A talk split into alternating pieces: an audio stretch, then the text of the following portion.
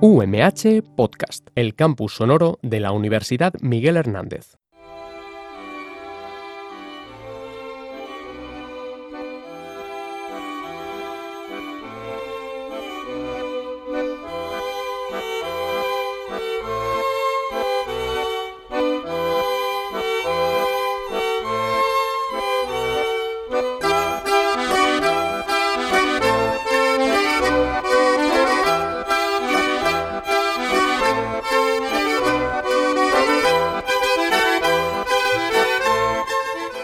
Han venido, invaden la sangre, huelen a plumas, a carencia, a llanto, pero tú alimentas al miedo y a la soledad como a dos animales pequeños perdidos en el desierto.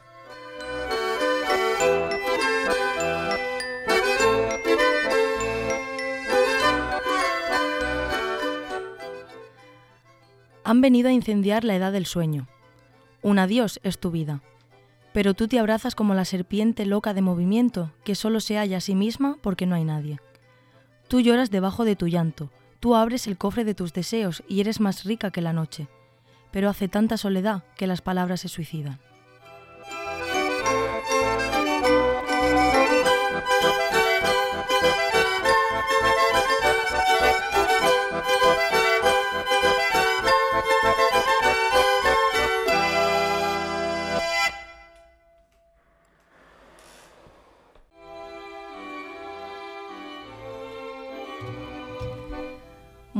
Tardes. Arrancamos el segundo programa de Sentido Inverso con otra parte del equipo que debuta en la radio.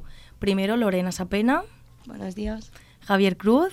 Hola, muy buenas. Y Raquel Navarro. Hola, buenas. Tenemos al control técnico a Natalia Hernández, que desde aquí le agradecemos su trabajo. Y bueno, deciros que en este miércoles, día 30 de septiembre, Lorena os va a hablar de la sexagésima octava edición de los Premios Planeta y de quién ha sido el afortunado en ganar este premio. Javier, por su parte, os va a descifrar quién nos va a representar en el programa musical Eurovisión y de qué manera va a hacerlo. Por último, Raquel, con Raquel podremos disfrutar de un pequeño homenaje al escritor Fernando Marías.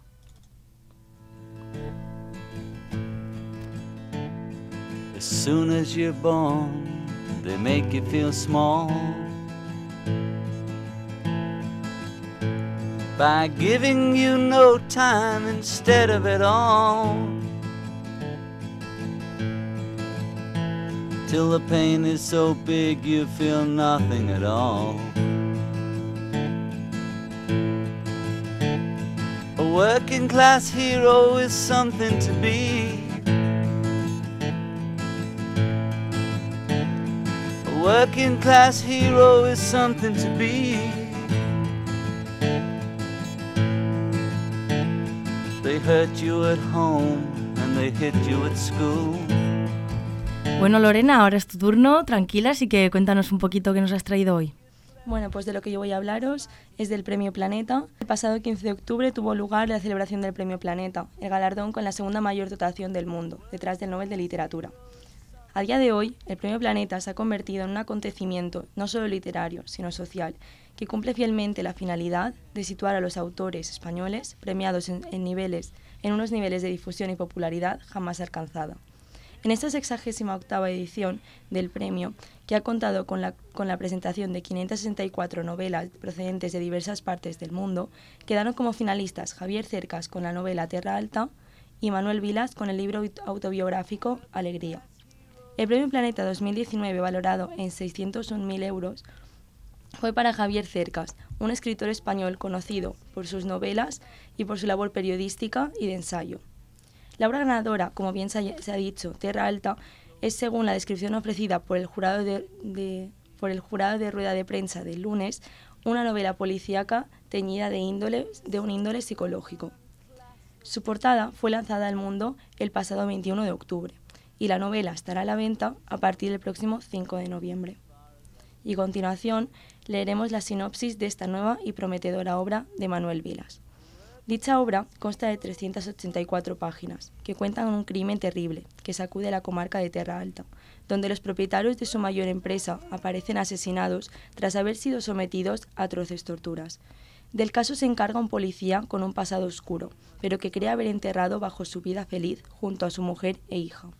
Partiendo de este suceso, Esta novela se convierte en una lúcida reflexión sobre el valor de la ley, la posibilidad de justicia y la legitimidad de la venganza, pero sobre todo en la epopeya de un hombre en busca de su lugar en el mundo.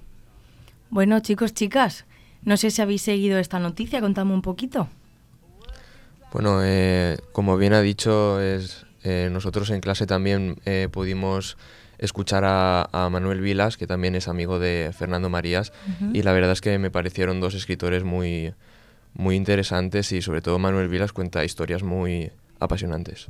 ¿Sí? ¿Soléis leer a estos autores? Yo no he tenido la, todavía la oportunidad de leerlos, no, no los conocía mucho, pero sí que es verdad que después de que nuestro profesor nos, nos dijera, nos pusiera vídeos y tal en clase, pues sí que me llamó la atención y sobre todo este libro no descarto que me lo vaya a leer. Claro, yo igual tampoco los he leído, pero a partir de ahora pues me interesan un poco más. y bueno, contadme un poquito también si escribís en vuestro tiempo libre o si, si os gustaría dedicaros a la escritura. A mí la verdad es que sí que me gusta mucho escribir y me parece una forma muy interesante de, de expresarse y de contar lo que nos pasa.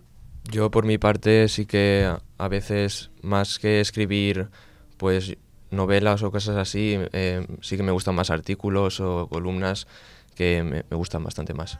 Muy bien, ¿y tú Yo también escribo bastante desde bien pequeña, de hecho.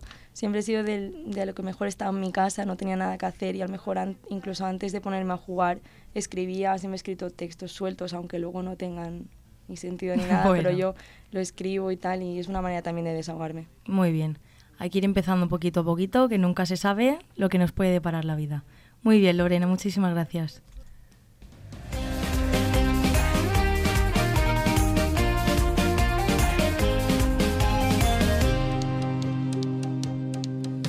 Te compran porque te vendes, te vendes porque te sobras, te pierdes porque hay camino.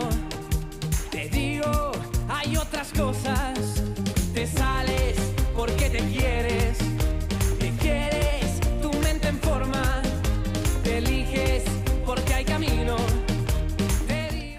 Bueno, Javier, ahora cuéntanos un poquito sobre Eurovisión, a ver qué nos traes. Hola, muy buenas. Eh, sí, yo voy a hablaros del próximo certamen de Eurovisión, que se celebrará el 16 de mayo en Holanda, ya que fue la ganadora, y se celebrará en la ciudad de Rotterdam. Y esta ya será la 65 edición de este gran programa musical. Y como ya sabéis, hace apenas dos semanas en Radio Televisión Española en el telediario ya se desveló quién será el representante de España en, este festival. Eh, todavía quedan siete, meses, pero todavía, pero ya Blas Cantó está preparándose ya para, para componer su canción y ya, se, ya ha concedido una entrevista para Europa Press y ya nos ha dado algunas pistas de cuál será su género eh, y el género que ha elegido será un punto intermedio entre una balada no tan lenta como vimos en 2018 con Amaya y Alfred, ni tampoco tan festivalera como acabamos de escuchar con Miki, que este año pues montó una auténtica fiesta en, Israel. Eh, será un estilo parecido a, lo que es eh, El no soy yo, que ha sido su tema más exitoso. El idioma será el español y no el inglés, ya que es el idioma de su país no ha elegido el inglés porque eh, él es español y eh, aunque el inglés eh, es el, idioma por excelencia en Eurovisión y es el que más impacto tiene en el público, al final es, en, en, español es como más cómodo se siente. además, esta no es la primera experiencia que tiene Blas Cantó en Eurovisión, ya que en 2004, cuando tenía tan solo 13 años, ya se presentó eh, para poder representar a España en, Euro Junior y, llegó hasta la final, quedando en cuarto puesto con, cantando la canción Sentir, pero al final ganó María Isabel. Y por último, eh, el murciano tampoco se pone metas porque como ya sabemos, últimamente eh, España no ha quedado muy bien en, Eurovisión, pero él intentará hacerlo lo mejor posible y no le importa mucho si quedará pues primero o quedará último, sino lo dará todo y desde aquí le deseamos mucha suerte. Pues sí, Javier. Bueno, yo a mí este tema me gusta mucho, así que os voy a hacer muchas preguntas. Lo primero, ¿visteis a Blas Canto en, en Euro Junior o sois muy pequeños? éramos pequeños. ¿Verdad? Porque Sí. sí, a mí me cuesta recordarlo. Teníamos tres años. ¿Verdad? bueno, pues esta pregunta me pasa un poquito. Bueno, seguís Eurovisión el programa, Sí. ¿verdad? A mí también me gusta bastante. Como aquí nadie me pregunta, me lo pregunto yo. ¿Me gusta Eurovisión? Pues sí, me gusta bastante. De hecho, todos los años lo veo. Y la verdad que es un programa bastante interesante. Bueno, también preguntaros si escucháis a Blas Cantó, que me contéis un poquito Sí. si escucháis a este chico. Yo sí que lo he escuchado bastante. La canción del No Soy Yo, que sea de las, de las que más haya escuchado, yo la verdad que me encanta. No es que lo siga como a lo mejor otros cantantes y tal, pero sí que lo he escuchado. ¿Y qué os parece que vaya a cantar en español, que haya elegido el, ese idioma? A mí me parece bien porque al final es nuestro idioma y si nos tiene que representar tendrá que utilizarlo. ¿Tú qué piensas, Javier? Ya que esta noticia es tuya. Sí, yo Dime. pienso que es interesante que cante en español porque al final, eh, si no lo hace España en, en Eurovisión, nadie cantará en español. Eh, a lo mejor eh, al- en alguna edición vimos a, a Chipre cantando alguna frase en español en, en Fuego, Hmm. pero, pero no es lo habitual. Entonces, siempre eh, muchas canciones, la mayoría son en inglés y al final siempre es interesante que se cante en español. Pues sí. Bueno, yo creo que a ver si este chico le da un poquito de vidilla a España, que siempre nos quedamos los últimos, así que estaremos pendientes de él. Muchas gracias, Javier.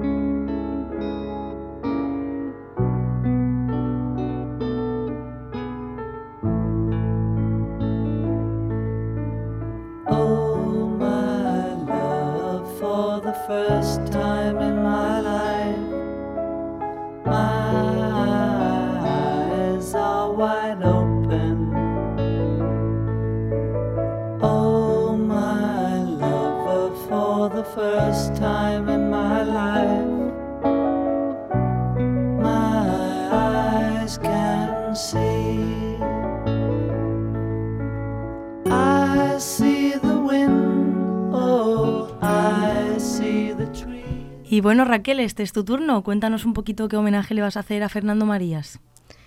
Sí, el pasado 24 de octubre se celebró la cena literaria conocida como El sabor de las palabras en el restaurante Dársena de Alicante, con el reconocido autor Fernando Marías y el finalista del Premio Planeta 2019, Manuel Vilas. Hoy quiero hacerle un pequeño homenaje a Fernando Marías porque al día siguiente, el viernes 25, visitó nuestra universidad, eh, la Miguel Hernández, y pudimos compartir un buen rato con él. Bien, Fernando Marías es un escritor y guionista bilbaíno de 61 años que a lo largo de su vida ha conreado sobre todo el género novelístico, aunque también ha escrito guiones cinematográficos e incluso ha creado una asociación llamada Hijos de Mary Shelley que eh, reunía escritores para contar historias de terror al público, mediante teatro, cortometrajes, música o libros. Em, su primera obra fue La luz prodigiosa y gracias a ella obtuvo el premio Ciudad de Barbastro. Además, posteriormente ha obtenido también otros como el Premio Nadal en 2001, el Ateneo de Sevilla en 2005 o el Premio Nacional de Literatura Infantil y Juvenil en 2006.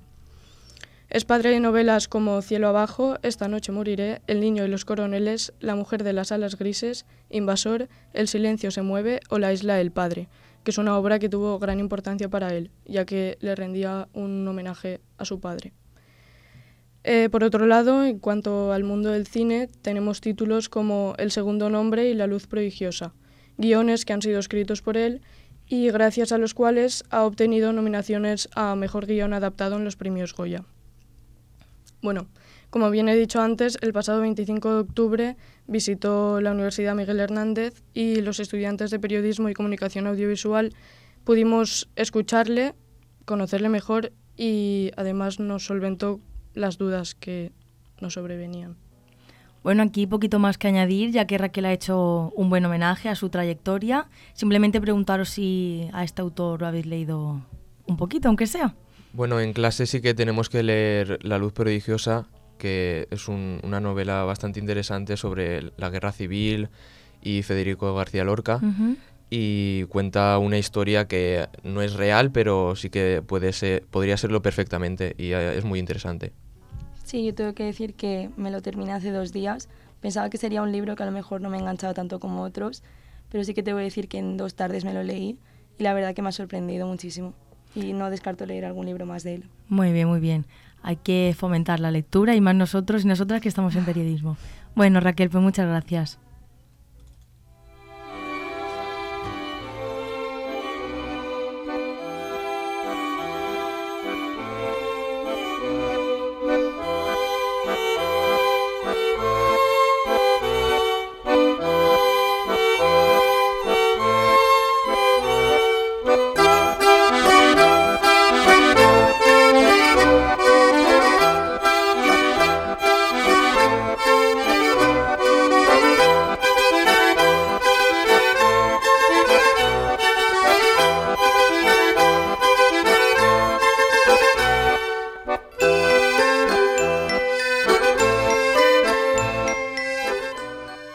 Y bueno, queridas y queridos oyentes, como hemos comentado, hemos tenido el placer y el honor de poder concretar una pequeña entrevista, ni más ni menos que con Fernando María Samondo, escritor y guionista y ganador del Premio Nadal en 2001 y el Premio Nacional de Literatura Infantil y Juvenil en 2006.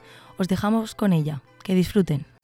Bueno, en primer lugar, agradecer al escritor Fernando Marías por concedernos esta entrevista y nos va a permitir conocerlo un poco mejor. Bien, ¿cómo describiría en su ámbito profesional a usted mismo, cómo se describiría en una palabra? Imprevisible.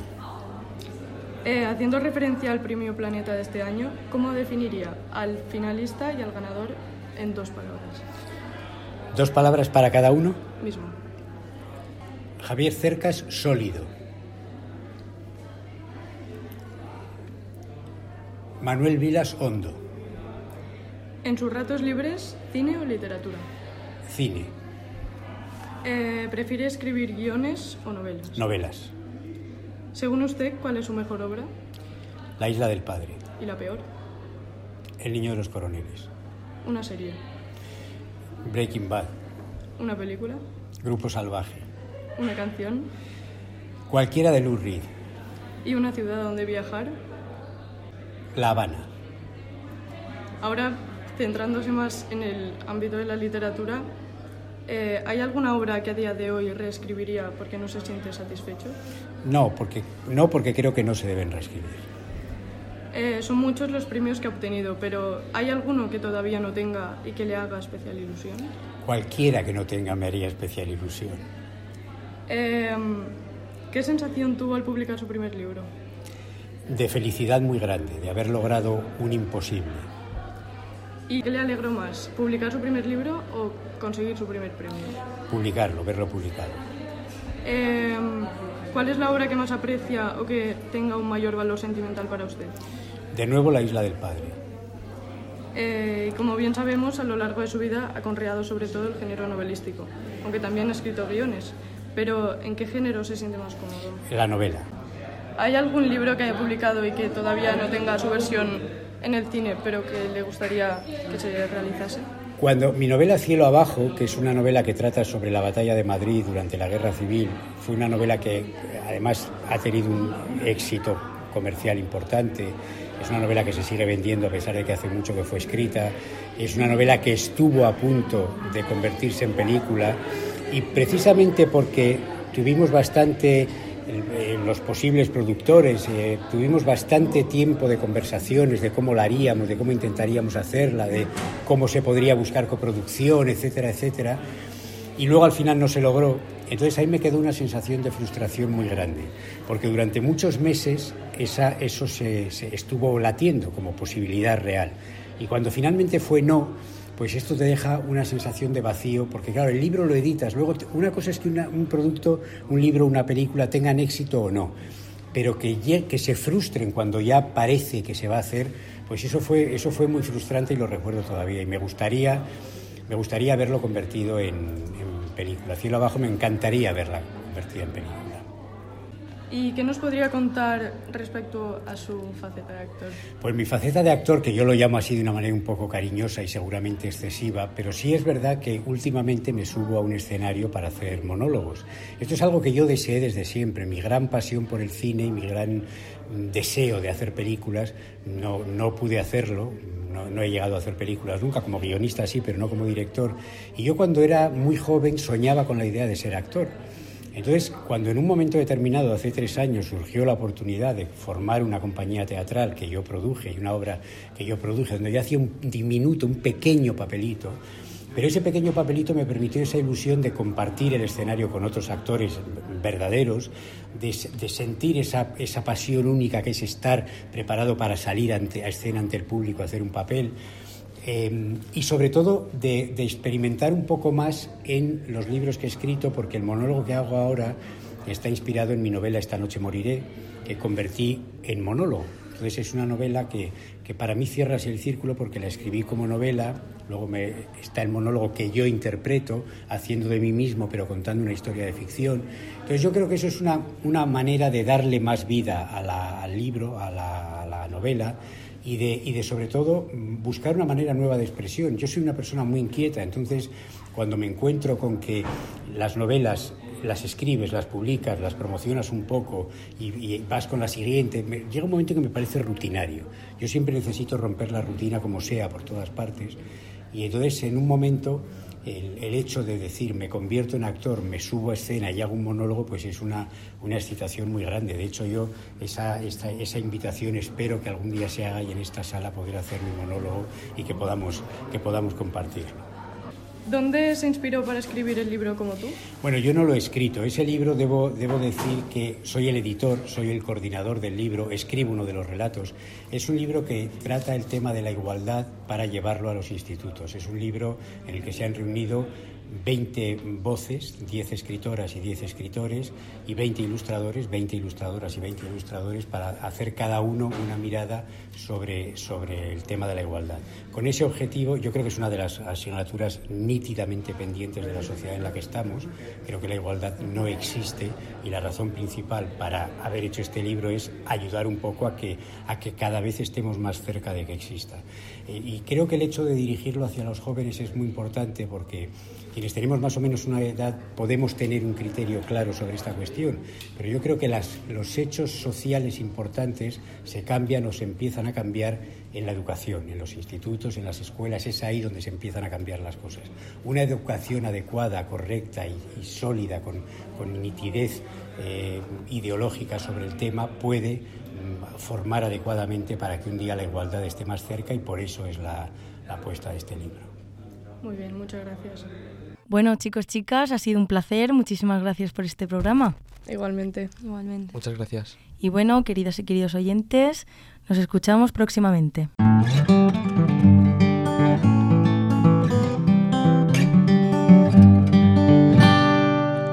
UMH Podcast, el campus sonoro de la Universidad Miguel Hernández.